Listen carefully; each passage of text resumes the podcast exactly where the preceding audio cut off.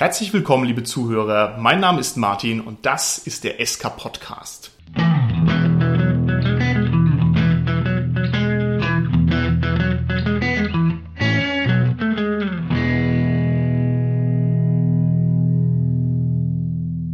Wir machen heute die allererste Interviewfolge und wir interviewen den DSA Komplettsammler. Das ist der Stefan. Herzlich willkommen im Studio, Stefan. Ja, grüß dich, Martin. Wir müssen uns zunächst mal der offensichtlichen Frage stellen, warum wir die Reihe der Interviews ausgerechnet mit dem DSA Komplettsammler beginnen. Ich möchte sie mit einem kleinen Gleichnis beantworten. Wenn man nach Ägypten fährt und von den dortigen Pyramiden voll und ganz in Bann geschlagen wird, dann mag einem der Gedanke durch den Kopf gehen, wow, dieser Ramses, das war mal ein krasser Hund. Und so naheliegend dieser Gedanke auch ist, er führt meiner Meinung nach weit in die Irre. Denn der gute Ramses hat an seiner stolzen Pyramide selbst nicht ein einziges Mal Hand angelegt. Die echten Leistungsträger sind in Wahrheit die einfachen Arbeiter, unbesungene Helden, die die Pyramiden mit Schweiß und Geduld und mit immensem persönlichen Einsatz errichtet haben. Wenn man sich nun die Welt der Rollenspiele anschaut, dann ist die größte Pyramide weit und breit definitiv das schwarze Auge. An DSA führt kein Weg vorbei. DSA ist das Alpha und hoffentlich nicht auch das Omega des Rollenspiels. Und wenn ich mir das so überlege, also auch die Regionalbände sind mittlerweile dermaßen dick und schwer, wenn man die geschickt stapeln würde im Tal der Könige, die bräuchten sich da also nicht zu verstecken. Wir werden hier im SK Podcast jede Menge Künstler, Macher und Entscheider interviewen und wir haben auch schon ein paar tolle Zusagen, über die wir uns sehr freuen. Aber in der Rückübertragung des Gleichnisses ist es mein fester Entschluss, dass die erste Ehre eben nicht den genannten Hohepriestern und Pharaonen des Rollenspiels gebührt. Ganz im Gegenteil gebührt sie denjenigen, die durch ihre treue Unterstützung und ihre Leidenschaft den Laden eigentlich am Laufen halten. Das sind die Fans und die Sammler, die den genannten Überbau überhaupt erst ermöglichen. Und genau aus diesem Grund gebührt niemand anderem als einem DSA-Komplettsammler das erste Wort. Und deshalb bist du hier, lieber Stefan, ganz herzlich willkommen. Ich weiß, du bist seit vielen Jahren dabei im Rollenspiel-Business. Hast du vielleicht ein schönes Rollenspielerlebnis, das du uns erzählen könntest aus deiner Rollenspielvergangenheit? Ja, dazu kann ich schon mal vorweg sagen, ich kann mich so ziemlich an jede Rollenspielrunde erinnern, an der ich teilgenommen habe.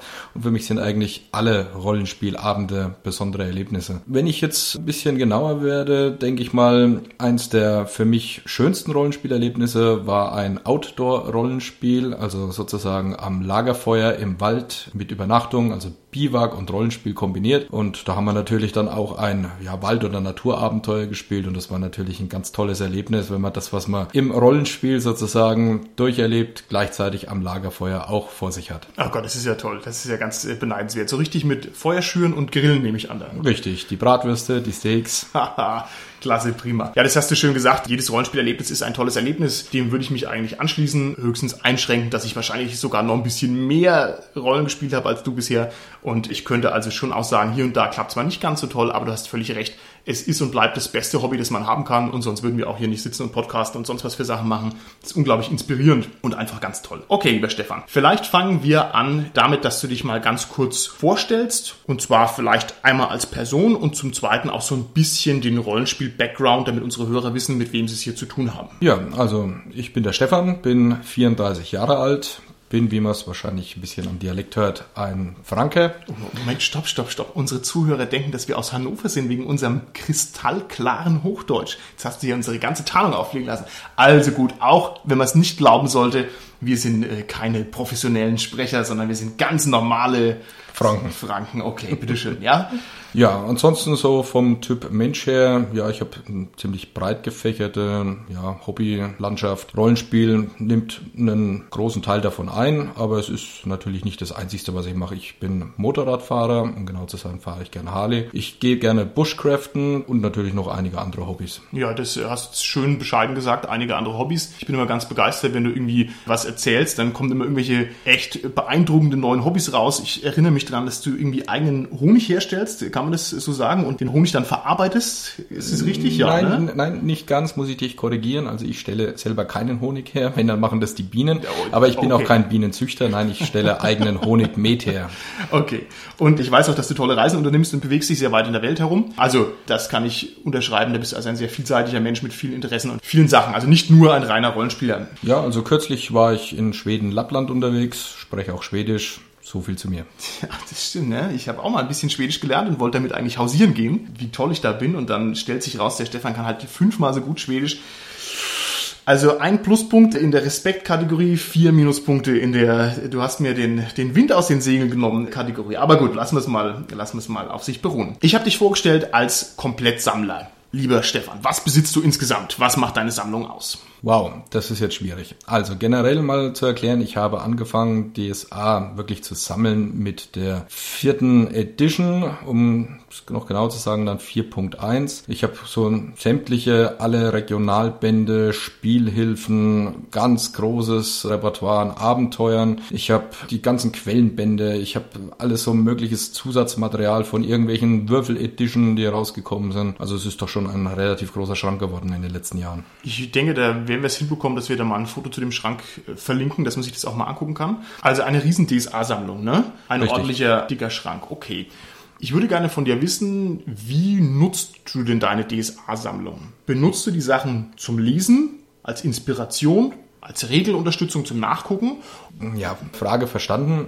Also vom Grundgedanken her, ich habe ein Problem damit, wenn ich weiß, in meinem Regal fehlt zum Beispiel ein ja, ich sage jetzt mal zum Beispiel ein Regionalband. Wenn ich jetzt weiß, okay, es gibt meinetwegen 15 Regionalbeschreibungen und ich hätte nur 14, da weiß ich, hier ist eine Lücke zum Beispiel. Also muss die gefüllt werden. Das stört mich einfach, ja, psychisch irgendwo. Nutzen in Form vom Lesen, nein. Also ich habe bestimmt die Hälfte von meinen Materialien noch nicht mal durchgeblättert. Es muss halt einfach im Schrank stehen. Okay, das ist super interessant, da frage ich direkt mal nach. Also das bedeutet, wenn du dir sozusagen ein Regionalband kaufst, ich habe die ja hier auch schon im Schrank stehen, sagen wir mal den Bornland Regionalband, dann ist es für dich zunächst mal wichtig, dass du den im Schrank stehen hast, richtig? Richtig. Okay, dann wirst du aber doch mal mit dem Daumen durchflippen oder stehen die Sachen mint und Plastik verschweißt bei dir im Schrank? Na, das Plastik verschweißt, das habe ich aufgegeben. Also es gibt noch einige Abenteuer, die sind noch Plastik verschweißt. Ja, es gibt schon mal die eine oder andere Situation, wo ich dann den Band mal rausziehe, wenn ich den dann wirklich mal brauche. Vielleicht mal bei einer Charaktererstellung will noch ein bisschen Background-Info mir dazu durchlesen, aber im Großen und Ganzen, sage ich mal, ist der größte Teil eigentlich ungelesen, aber nicht original verpackt. Okay, krass, nicht schlecht. Okay, also das, dann bist du jemand, der das nicht verschlingt von Seite 1 bis Seite 300. Ist ja auch bei der Menge des Materials für einen normalen Menschen, der berufstätig ist, eigentlich gar nicht mehr drin, für mein Gefühl aber du nutzt es dann sozusagen strategisch. Du hast also das Ziel, du erschaffst dir einen bornländischen Abenteurer, dann würdest du jetzt mal nachgucken, wie es denn da aussieht. Kann man das so sagen? Ja, genau, das trifft's. Gut. Welche Schätze hast du denn in deiner Sammlung? Was ist denn sozusagen das Wertigste auf der einen Seite und auf der anderen Seite das ideell wertvollste? Also ich würde sagen, das Wertigste zumindest für das, was ich jetzt in letzter Zeit das meiste Geld hingelegt habe, das war die Borbarat-Kampagne in dieser, ja, ich sag jetzt mal Bibel-dicken Edition mit Goldumrandung. oh Gott, der Goldschnitt ist schon krass. Also das ist schon krass, dass das wirklich wie so ein Gebetsbuch, ne, echt ein Goldrand hat. Hat's ein Goldrand oder bilde ich mir das ein? Das hat ein Goldrand. Tatsächlich, ne? Hammermäßig, hammermäßig. Ist für mich wieder eine teure Ersteigerung gewesen. Ich habe es damals auch wieder mal verschlafen, als es noch für 100 Euro angeboten wurde, mir zu kaufen und musste mir natürlich dann teuer ersteigern und habe jetzt kürzlich erst 260 Euro, glaube ich, knapp in eBay äh, hinterlassen. Lieber Stefan, wir sollten anfangen zu spekulieren. Ich glaube, das machen auch schon Leute. Ich denke, die, die Gewinnmarge ist so hoch, da und bis uns das Finanzamt draufkommt, wird es ein bisschen dauern. Also die Borberat-Kampagne, sagst du, die ist für ein wertvolles Objekt in deiner Sammlung. Das kann ich gut nachvollziehen. Du hast auch dann diesen Schuber, ne? Also das, das komplette Ding, gut. Genau. Und jetzt vielleicht eher mal so ideell das muss jetzt also gar nicht mal so wirklich teuer sein. Hast du noch ein Objekt in deiner Sammlung, wo du sagst, okay, das bedeutet mir was? Ja, was ich ganz schön fand, auf der letzten Con, auf der ich war, gab es so ein kleines Heiltrankfläschchen. Das hat bei mir natürlich einen Sonderplatz im Regal bekommen. ich erinnere mich dran, es war auf der Redcon. Da hieß es dann, diesen Heiltrank bitte nicht trinken. Ich glaube, der, das war, das war, das war super. Da müssen wir mal gucken, ob wir das auch vielleicht irgendwie verlinken können. Vielleicht zur Erklärung. Da war als Marketing- oder Merchandising-Gag, wurden so kleine Heiltrankfläschchen verteilt, also vielleicht so daumengroß kann man sagen, so kleine Wasserfläschchen. Und das war einfach erstmal nur ganz nett. Und dann hingen aber überall in der ganzen Conventions Zettel an der Wand, wo drauf stand, diesen Heiltrank bloß nicht trinken. Und dann hat man erst natürlich erstmal genau hingeguckt, was ist das überhaupt für ein Zeug? Und im Endeffekt war es wohl so, der war wohl nur einfach schon sehr lange abgestanden und da war also war gar kein Gift oder was, aber die Kombination aus, man kriegt einen Heiltrank geschenkt, aber darf den nicht trinken, das war cool, ne? Nicht zum Verzehr geeignet. Nicht zum Verzehr geeignet, korrekt.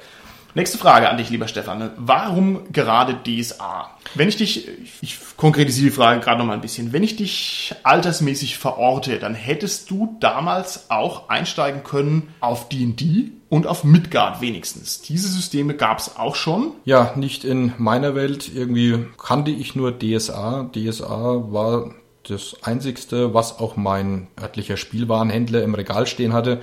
Und ich habe mich da so reinversteift, dass alles andere, was danach dann bei mir aufgetaucht ist, eigentlich, was ich dann ausgeblendet habe. Und somit eigentlich von Anfang an völlig DSA versteift. Okay, also das war sozusagen das Glück für DSA, dass sie einfach zufällig die ersten waren, die dich erwischt haben. Kann man das so sagen? Nicht nur, natürlich auch vom, vom ganzen Background, also die, die Spielwelt an sich. Für alle Tolkien-Fans aus der Zeit oder alle, die mit Fantasy aufgewachsen sind. Also bei mir zum Beispiel war es dann He-Man. War natürlich so die, diese typische Fantasy-Linie natürlich mal ganz klar nachverfolgbar. Und ja, somit ist es DSA geworden und DSA geblieben. Ja, schöne Erklärung. Für die Generation Smartphone, also für unsere jungen Zuhörer mal gesagt, es gab mal eine Zeit, da gab es kein Internet und dieser Spielwarenladen war wirklich, war quasi das Internet. Also, ja. ne, das war die einzige Information, wie man an solche Sachen rankam. Also die, die einzige Stelle, wo es überhaupt, wo man überhaupt gesehen hat, was es denn gibt, ist heutzutage völlig unvorstellbar. Das ist der SK Podcast. Hier wird das Unvorstellbare vorstellbar. Und bei mir war es so, ich weiß es noch genau, ich musste viel auf den Bus warten, also wenn ich vom Gymnasium wieder heimgefahren bin. Und da bin ich auch in den Spielwarenladen rein. Und bei mir war dann die, die Frage, weil ich die Männchen gesehen habe, also die Warhammer-Männchen und die DSA-Abenteuer. Und da bin ich also immer hin und her, habe mir das immer genau angeguckt. Und ich bin deswegen DSA-Spieler geworden, weil Warhammer einfach zu teuer war. Also wenn die Männchen irgendwie fünf Mark weniger gekostet hätten, hätte ich wahrscheinlich niemals Rollenspiel angefangen. Und wir würden heute nicht hier sitzen. Wir würden heute nicht hier sitzen. Und genauso das ja hier Großvater erzählt, so schaut's aus. Okay, also ein bisschen dieses Glück kann man, glaube ich, schon so sagen, dass DSA sehr früh sehr weit verbreitet war. Also das ist einfach ein einmaliger Coup gewesen damals, dass sie also auch uns erreicht haben. Wir sind ja beide Landeier. Ne? Wir kommen ja nicht aus einer großen Stadt, wo es irgendwelche Szenegeschäfte gegeben hätte. Richtig. Da wird es viele DSAler geben, denke ich mal, die so äh, rangekommen sind. Welchen Stellenwert hat DSA für dich in deinem Leben? Das ist jetzt eine sehr esoterische Frage. Ich, also vielleicht kannst du da so eine, so eine Fieberkurve sozusagen angeben. Also generell ist es für mich durchgehend immer wertvoll gewesen. DSA jetzt mal komplett betrachtet und seien es nur die schönen Zeiten, in der ich mir irgendwelche DSA-Hörbücher dann äh, zu Gemüte geführt habe oder auf längeren Autofahrten. Natürlich das Tollste an DSA ist einfach, ja, sich mit netten Leuten hinzusetzen und schönen Abend zu verbringen. Für mich ist das irgendwie auch vielleicht dann ein bisschen ein Ausstieg in dem Moment mal so aus der normalen Welt, ähnlich wie andere Hobbys auch, aber das ist halt einfach mal was, mal das, den Alltag vor der Tür lassen und eben in die, ja, in die Fantasy-Welt einzusteigen. Eskapismus könnte man da sozusagen, könnte man da das Treffen auf den Punkt bringen. Andere ne? Leute würden sagen Eskapade. okay, alles klar. Das ist natürlich jetzt eine sehr vage Antwort gewesen. Du hast viele Hobbys. Stell dir vor, dein Lieblingshobby kriegt den Wert 10 von 10 Punkten und sozusagen das randständigste Hobby kriegt den Wert 1 von 10 Punkten. Wo ist denn da DSA? Ich würde sagen 7 von 10. 7 von 10, also schon ordentlich. Und wahrscheinlich, da du dich schon viele Jahre damit beschäftigst, war es dann immer so in diesem Bereich. Kann man das so sagen? Ja, auf jeden Fall. Jetzt eine Frage ans Nähkästchen. Wie muss ich mir deine Sammlerleidenschaft vorstellen? Kannst du mir da konkrete Beispiele sagen? Ja, also meine Sammlerleidenschaft, wie ich vorhin schon mal erwähnt hatte, beruht vor allen Dingen darauf, dass ich erstens mal keine Lücken in meinem Schrank mag. Das mal zum einen. zum anderen, wenn ich dann irgendwas sehe, was ich noch nicht habe, will ich es haben. Das ist dieser Will-Haben-Virus. Ja, manchmal hole ich mir Sachen auf Ebay, weil ich sie irgendwo gesehen habe, weil ich der Meinung bin, okay, das fehlt mir in meiner Sammlung noch oder das würde einen schönen Platz abgeben in meiner Sammlung. Mein Problem ist langsam, dass mein Schrank zu klein wird. Das Problem kenne ich sehr gut, das Problem kenne ich sehr gut. Und dann wird sozusagen eBay damit wieder gefüttert und so ist es dann ein ewiger Kreislauf und alle Menschen sind glücklich. Was für eine schöne Rollenspielwelt. Okay, also du bist jemand, der drauf bietet, wenn er die Sachen nicht bekommt Jetzt erzählst du mir aber gerade noch die Geschichte von dem Fairdocker Bier. Das hast du mir mal erzählt. Das hättest du dir gekauft. Für wie viele Euro?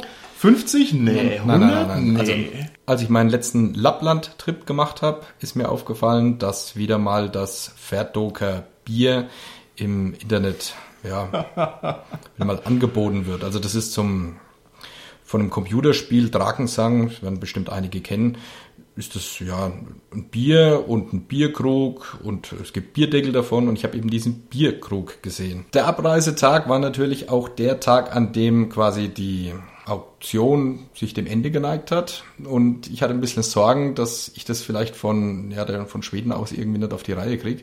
Habe ich dann einen Ex-Arbeitskollegen von mir gebeten, ob er denn für mich das Ganze ersteigern könnte.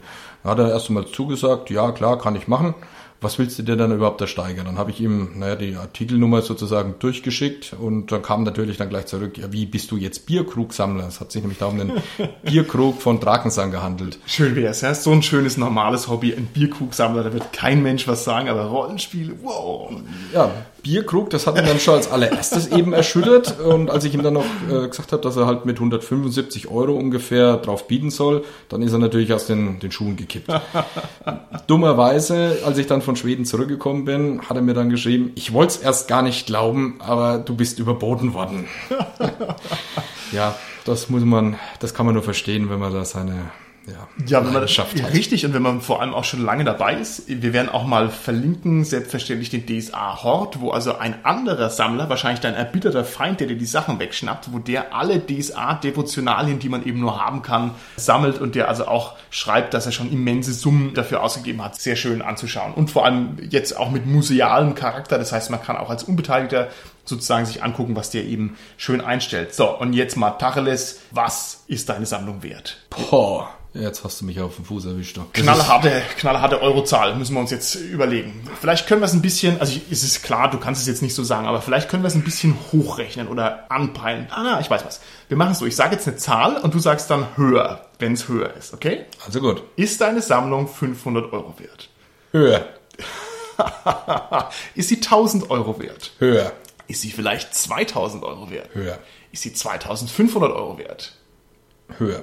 Ist die Sammlung vielleicht 3000 Euro wert? Du weißt nicht, wo ich wohne. Höher. Ist die Sammlung vielleicht 4000 Euro wert? Ja, ja denke ich schon, ja. Wie wäre es denn mit 5000 Euro? Ja, könnte ich mir auch noch vorstellen. Also du würdest sagen, deine Sammlung ist mehr als 5000 Euro wert. Ich könnte es mir nämlich auch vorstellen, wenn ich ehrlich bin. Jetzt überschlagen wir es mal. Fang mal an. Was hast du für, für Sachen im Schrank stehen? Die Regionalbände, ne? Was kosten die? 35 Euro? 30 Euro? Sagen wir mal zwischen 25 und 35 Euro in dem Dreh. Okay. Wie viel haben wir davon? Ja, wir haben so eine Regionalbänden mal mindestens 15 Stück inklusive Atlas. Stimmt, da ist ja auch Uturia noch hinten dran geklebt worden, ne? Also das sind also wirklich 15. 16 müssten es jetzt sein, weil der Atlas ist, glaube ich, die Null so rum. Richtig. Dann gibt es die ganzen roten Bände, die Wegebände, ne? Das genau, sind Wege des Schwerts, Wege der Helden, Wege der Götter. Also das sind mindestens acht. Also Wege des Meisters. Sagen wir mal zehn, bloß damit wir eine Zahl haben, ne?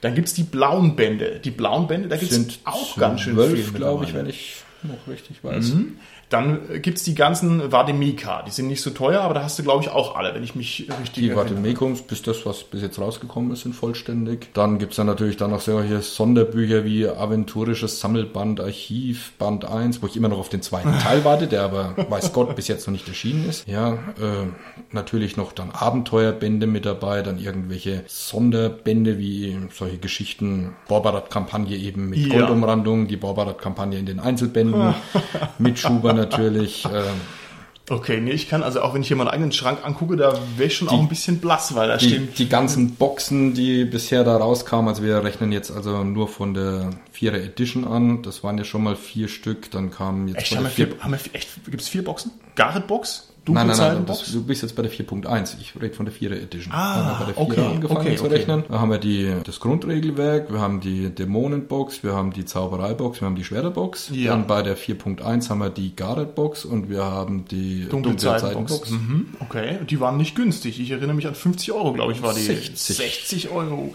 Okay, okay. Na gut, wir können, also gut, wir können keinen finalen Wert sagen. Das ist auch natürlich illusorisch. Aber wenn wir jetzt mal sagen, über 5000 Euro, das haut bestimmt hin. Vor allem, wenn du auch noch ein paar Computerspiele gekauft hast und hier und da mal eine CD, das weiß ich. Und Romane, hast du viele Romane zu Hause im Ja, stehen? ich habe einige Romane zu Hause stehen. Ich habe diese, gab es mal vor ein paar Jahren, Rollenspielmusik für DSA, einige CDs, also ein ganz tolle Programm war da Schwerterstich, Fackellicht und Geistersang und Lautenklang. Dann gab's die Inra-Kartenspiel-Sets und da noch die Bücher und das ganze Gewerk, was da eben noch mit dranhängt, das, die ganzen Kleinigkeiten. Okay, da würde ich gleich mal einhaken. Lassen wir mal die, die Zahl im Raum stehen. Ich denke, 5000 Euro ist okay. Vielleicht kannst du ja, vielleicht kannst du ja zu Hause in der Musestunde mal das nochmal überschlagen mit einem Block in der Hand und einem Bleistift. Also ganz ehrlich, ich will es nicht mal genau wissen. möglichst verheimlichen vor allen, vor allen, die da Ansprüche anmelden könnten. Okay, ich würde gerne von dir wissen, wie stehst du denn zu dem Merchandise? Wir haben jetzt schon, Merchandise müssen wir vielleicht erstmal ein bisschen umreißen. Ich würde mal sagen, zum Merchandise gehört alles, was jetzt nicht ein reines Buchprodukt ist. Also Seiten auf Papier, kein Merchandise, alles drüber raus, irgendwie schon. Inra-Karten, das aventurische Pokerspiel für die, die es nicht kennen. Was, was für einen Stellenwert hat es für dich? Also gerade das Merchandise finde ich ganz toll, weil das ja diese kleinen Dinge sind im Schrank, die mir besonders auffallen, also noch vor den Büchern, die da stehen. Ja, da könnte meines Erachtens ein bisschen mehr kommen.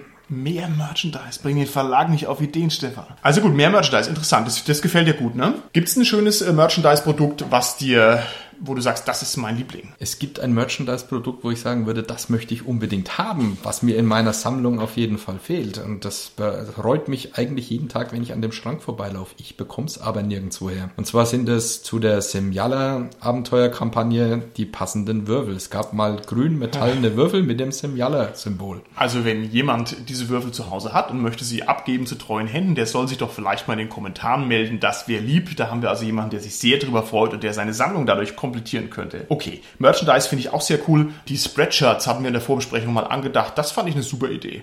Also ich habe tatsächlich mir auch gleich ein Shirt designt und habe also jetzt hier ein schönes Borberat Dämonenkronen-Shirt, mit dem ich gerne rumlaufe. Hast du da schon zugeschlagen, Stefan? Nein, ich wollte mir eigentlich selber einen ja, Ferdoger Bierkrug erstellen, weil ich ja den anderen nicht bekommen habe. Ich möchte aber anmerken, dass das, was da zur Verfügung gestellt wird an Emblemen und Logos, noch weit ausbaufähig ist. Okay, also bist du nicht, nicht ganz zufrieden mit dem Spreadshirt-Design. Das kann man sich jetzt so zusammenstellen. Ne? Da sind ja also die, die Vorlagen noch nicht gut genug. Kann man genau. das so sagen? Ja. Jetzt würde ich gerne von dir wissen, also ja, ich muss die Frage anders stellen. Als wir uns kennengelernt haben, habe ich dir erzählt oder habe dich irgendwas gefragt und da ging es um Nandurion und da hast du mir gesagt, hu, was, was ist denn eigentlich Nandurion? Und Nandurion, das ist ja schon irgendwie die zentrale Anlaufstelle für Neuigkeiten von DSA und ich persönlich fand es interessant, dass du das also nicht kanntest. Ne? Also ein, ein alter DSAler mit einer riesen Sammlung, der lange spielt, aber kennt Nandurion nicht. Was ein bisschen seltsam ist, weil man ja meinen sollte, wichtiges Hobby plus Internet ergibt automatisch diese News-Seiten. Jetzt ist das natürlich schon eine lange Zeit her und deswegen würde ich dich jetzt gerne fragen, wie ist denn dein aktueller Stand? Welche Informationsquellen nutzt du? Was liest du gerne? Wie informierst du dich? Und was ist so dein Erstzugriff auf die DSA-Szene, sagen wir es mal so? Also mein Erstzugriff auf die DSA-Szene ist natürlich der App-Shop im Internet von Ulysses. Äh, da kaufe ich natürlich auch einiges immer ein. Eine andere Stelle, die ich gerne nutze mittlerweile ist YouTube. Da auch vor allem den Orgenspalter-Kanal. Schöne Grüße auch an die netten Leute. Das Internet Nandurion ist mittlerweile auch natürlich ein ganz großer Punkt. Okay, alles klar. Also hast du dich da quasi ein bisschen, bisschen geöffnet. Und fühlst du dich da gut informiert insgesamt? Oder sagst du, du würdest gerne noch mehr wissen? Ich würde vor allen Dingen am liebsten immer gerne wissen, welche Artikel, die neu rauskommen, limitiert sind. damit ich weiß, wann ich zuschlagen muss. Okay, okay. Einfach immer zuschlagen, dann machst du nichts falsch. Gehen wir nochmal anders an diese ganze äh, Komplettsammlergeschichte ran. Was gefällt dir eigentlich an DSA, abstrakt gesprochen? Was magst du da gerne? Was reizt dich daran? Was begeistert dich? Denn du hast ja offensichtlich viel Zeit und viel Energie und viele Ressourcen reingesteckt in dieses Hobby. Meinst du materialtechnisch oder spieltechnisch?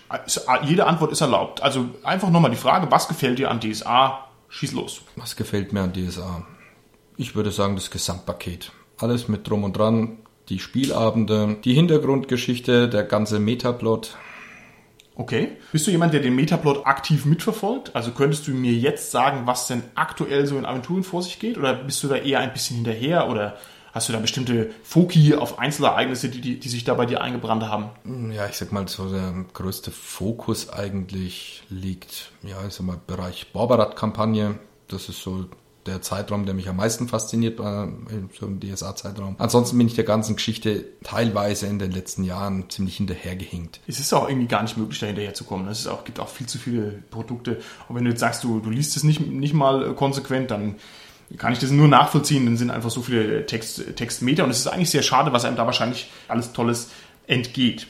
Okay, nächste Frage. Welche Produkte vermisst du? Und da bist du jetzt der perfekte Ansprechpartner, weil du ja die Produkte alle kaufst. Gibt es irgendwas, wo du sagst, da ist eine Lücke, das möchte ich gerne haben, aber das existiert nicht? Ich hätte mich sehr gefreut, wenn die Hörbuchreihe weiterhin über den Heuchposten Verlag gelaufen wäre. Das war ein ganz, ganz tolle Produkte, die ich mir immer wieder und immer wieder aufs Neue anhöre. Mittlerweile die Hörbücher, die über Ulysses publiziert werden, also ich glaube, es müsste Ulysses jetzt direkt sein, sagt mir einfach nicht zu vom, vom Inhalt, von der Sprechart her. Da vermisse ich eigentlich die alte Qualität. Okay, alles klar. Bleiben wir vielleicht in diesem Bewertungsschwung ein bisschen drin. Nenne mir deine drei Lieblingsprodukte im ganzen DSA-Kosmos. Alles erlaubt. Ich habe zwei davon schon angesprochen. Die Borberat-Kampagne in der Goldoptik. Okay. Dann die Musikuntermalung Schwerterstich und Fackellicht. Und mein absolutes Lieblingsprodukt ist von Tom Finn, das Hörbuch Auge des Morgens. Ach, schön, das ist ja toll. Auge des Morgens, das war drin im Magische Zeiten, wenn ich mich nicht täusche. Das war ein Sammelband, ne? Also zu 25 Jahre DSA. Da war die Geschichte drin und die haben die dann vertont. Also jetzt, ich hoffe mal, ich erzähle keinen Blödsinn, aber ich glaube, Ja, das doch, müsste das sein. müsste so hinkommen. Okay, dann sag mir nochmal, ob es ein Produkt gab, über das du dich besonders geärgert hast, was dir überhaupt nicht gefallen hat. Ja, da fällt mir ein Abenteuerband ein, aus der Asche. Also das hat mir inhaltlich überhaupt nicht zugesagt. Das war mir viel zu politisch, viel zu abschweifend. Das ähm, hat dem ganzen Rollenspielabend etwas geschadet. Also auch mehreren Rollenspielabenden. Okay, alles klar. Stimmt, ich glaube, das ist ein bisschen ein schwergängiges Abenteuer, aber das, ich habe es nicht gespielt, ich habe es nur mal gelesen, glaube ich. Gut. Ich bin mir unsicher, wie gut du informiert bist über die produktionstechnischen oder personellen Hintergründe von DSA. Deswegen stelle ich die Frage mal recht konkret. Gibt es einen Autor oder einen Redakteur oder sonst irgendeinen Macher oder Kopf hinter den Kulissen, den du besonders schätzt oder der dir besonders gefällt? Tom Finn, kurz, knackig. Alles klar. Jetzt musst du dem guten Tom Finn, der sich das Ganze vielleicht sogar anhört, und auch den anderen Zuhörern noch erklären, warum du den gerne magst. Also was gefällt dir denn an am Tom Finn oder an seiner Art zu arbeiten so gut, dass du den jetzt hier explizit nennen kannst? Ja, also ich denke, das liegt vor allen Dingen daran, dass es meine Art von Fantasy am, am meisten trifft. Seine Art zu erzählen, ja, ist das gleiche wie das, was ich zum Beispiel im Kopf habe. Also genau so die Art, wie er seine Geschichten formuliert, wie er seine Charaktere miteinander kommunizieren lässt. Wunderbar. Also da kann ich mich sowas von rein vertiefen. Okay, schön. Ganz toll. Na prima. Ich denke auch der Tom wird noch eine Menge Sachen schreiben. Der bleibt dir also erhalten. Ja, schöne Grüße mal an der Stelle an den Tom Finn. Okay. Jetzt gehen wir noch mal ein paar andere Fragen durch, vielleicht im schnelleren Modus, dass wir so langsam auch wieder zum Ende kommen. Eine schöne zu Beginn. Wie verhält sich denn dein Lebensumfeld zu deinem Hobby? Und da möchte ich gleich, auch wenn man das nicht macht, eine Erklärung nachschieben. Es ist ja nun mal so, dass unser Rollenspiel-Hobby irgendwie ein bisschen off ist. Ne? Also ich, wenn du jetzt dich hinstellen würdest und würdest sagen, hey, ich sammle Bierkrüge, da würde jeder sagen, aha, okay, ein Sammler. Das ist auch ein, also ist ja ein bescheuertes Hobby, Bierkrüge zu sammeln. Ne?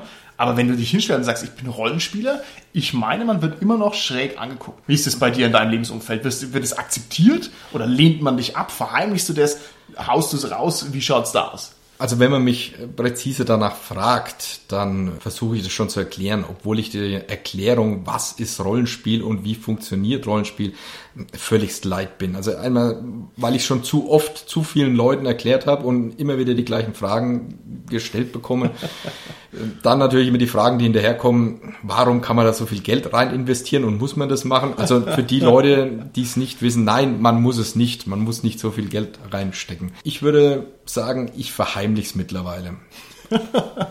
Mittlerweile, alles klar. Okay, ich gehe mal hier noch ein bisschen äh, Butter bei die Fische. Deine äh, Partnerin, wie schaut's mit der aus? Schaut ihr nicht schief an, wenn du sagst, ich muss jetzt mal ein Rollenspiel machen? Oder akzeptiert ihr das? Findet ihr das schön? Was sagt ihr dazu? Nein, im Gegenteil. Also sie hat sogar mal eine Runde DSA mitgespielt.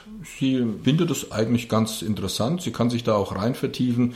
Ihr fehlt einfach die Zeit und die Muse dann dazu, sich weiteren Rollenspielabenden zu widmen, aber generell ist er da ganz offen. Okay, also da ist quasi, kriegst du keine Ablehnung. Wie ist es denn mit Arbeitskollegen? Also die wissen davon überhaupt nichts. Hoffentlich hört keiner den Podcast an, ne? Man weiß es nicht. Okay, also das heißt, du bist äh, damit zwar im Nahbereich im Reinen, aber ansonsten hältst du den Ball eher ein bisschen flach und erzählst es nicht rum. Kann man das so sagen? Ja, würde ich auch so ausdrücken. Ich finde, es ist besser geworden, seitdem die Herr der Ringe Filme raus sind, weil da hat sozusagen das Genre Fantasy ein Massenpublikum erreicht und außerdem mit dem Erstarken der Computerspiele und mit dem Voranschreiten der Generationen. Also wir sind schon beide so ein bisschen eher an der Spitze des Eisbergs. Ne? Also wer jünger ist als wir, der wird sich eher leichter tun mit diesem ganzen Rollenspielzeug, aber wenn man jetzt so zehn Jahre auf unser Alter drauflegt, da steht man also völligem Unverständnis gegenüber. Ja, muss ich dazu sagen, also der Sohn meiner Lebensgefährtin ist 24, spielt oder kennt den Begriff Rollenspiel natürlich nur vom Computer und kann sich absolut nicht erklären, wie ich ein Fable für Pen-and-Paper-Rollenspiele haben kann. ja, da musst du dann mal erzieherisch äh, tätig werden, du musst den jungen Mann mal da zu seinem Glück gemütlich hinführen. So, nächste Frage. Gehst du auf Conventions? Also eine Convention, auf die ich regelmäßig gehe, das ist äh, Schweinfurter Rollenspiel-Festival oder Fantasy-Festival. Da bin ich eigentlich jedes Jahr anzutreffen. Ansonsten, ja, ab und zu mal auf den größeren. Okay, alles klar. Dann vielleicht als nächste Frage, ist ja auch sehr interessant. Da steht ja jetzt bald eine neue Regeledition im Raum, was DSA angeht. Und zwar der Sprung von DSA 4 zu DSA 5. Meinem aktuellen Stand nach müsste es wohl auf der Redcon soweit sein. Wie schaut es aus bei dir? Wirst du den Sprung mitmachen und wirst du DSA 5 ebenfalls in gleichem Umfang sammeln wie DSA 4? Da kann ich dir nur sagen, definitiv nicht. Für mich ist das auch die Deadline. Sobald DSA 5 den Markt erreicht, ist DSA für mich dann Geschichte.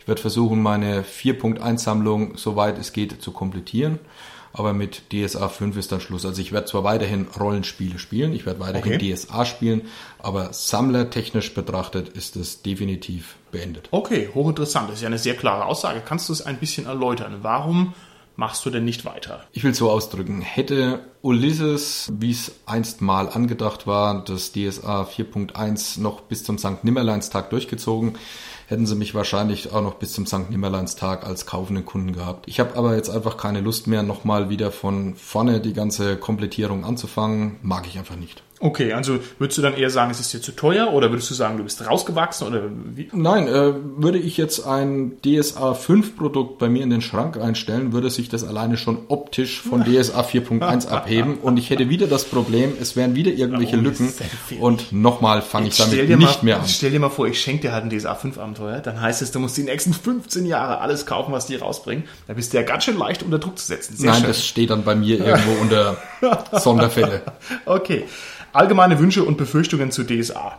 Aus der Perspektive eines Komplettsammlers. Du hast ja da also. Ja, die Befürchtung hat sich schon bestätigt, DSA 5 kommt. Da führt kein Weg und kein Jammern mehr dran vorbei und kein Heulen und kein oh. Zähneknirschen. Das Thema ist durch. Das ist meine größte Befürchtung gewesen. Jetzt ist es soweit. Okay, alles klar. Dann gehe ich nochmal im Schnellverfahren, bevor wir hier auch schon fertig sind, ein paar Rollenspielsysteme durch, von denen ich weiß, dass du sie kennst und schon gespielt hast. Und du kannst vielleicht drei Sätze dazu sagen. Cthulhu, ja, habe ich jetzt ein paar Mal gespielt, unter anderem jetzt ja mit dir. Finde ich ganz toll. Kann ich mir auch vorstellen, das weiter zu spielen. Sammeln würde ich es jedoch nicht. Okay, alles klar. Was gefällt dir an Cthulhu? Ich sag die Spielwelt, besonders dieses Jahr in den 20er Jahren. Ja, ja. Das finde ich ganz, ganz angenehm. Okay, das ist sehr nett. Splittermond. Splittermond habe ich das erste Mal auf dem Fantasy Festival in Schweinfurt angespielt. Fand ich, ja, doch ganz angenehm auch zu spielen vom, vom Regelmechanismus her und natürlich auch, dass die Spielbände vom Preis-Leistungsverhältnis her ganz toll sind. Alles klar. Shadowrun. Shadowrun ist momentan so das nächste, was ich mir vorstellen könnte, jetzt zusammen mit der fünften Edition. Das wäre jetzt vielleicht der nächste Einstieg, wenn es dann mit DSA aufhört. Du sag, sprichst nicht aus. Ich habe heute gerade schon wieder das neue hier, wie heißt es, Schattenläufer, gleich bestellt. Shadowrun, Mann, wie, wie können die so einen Kampfpreis machen? Das ist so genial. Na, wir werden eine, wir werden eine große Folge machen. Da muss ich nochmal einhaken. Also ich habe mir jetzt bei Shadowrun sowohl einmal auf der Convention das Grundregelbuch gekauft. Ich habe es mir dann nochmal in der Limited Edition gekauft. Ich bin schon wieder dabei und Schattenhandbuch 1 und 2 natürlich dann auch gleich nachbestellt auf im schwarzen Cover. Okay, alles klar. Also das ist eine tolle Sache. Aber wie gesagt, da wird sich der SK-Podcast damit noch sehr beschäftigen.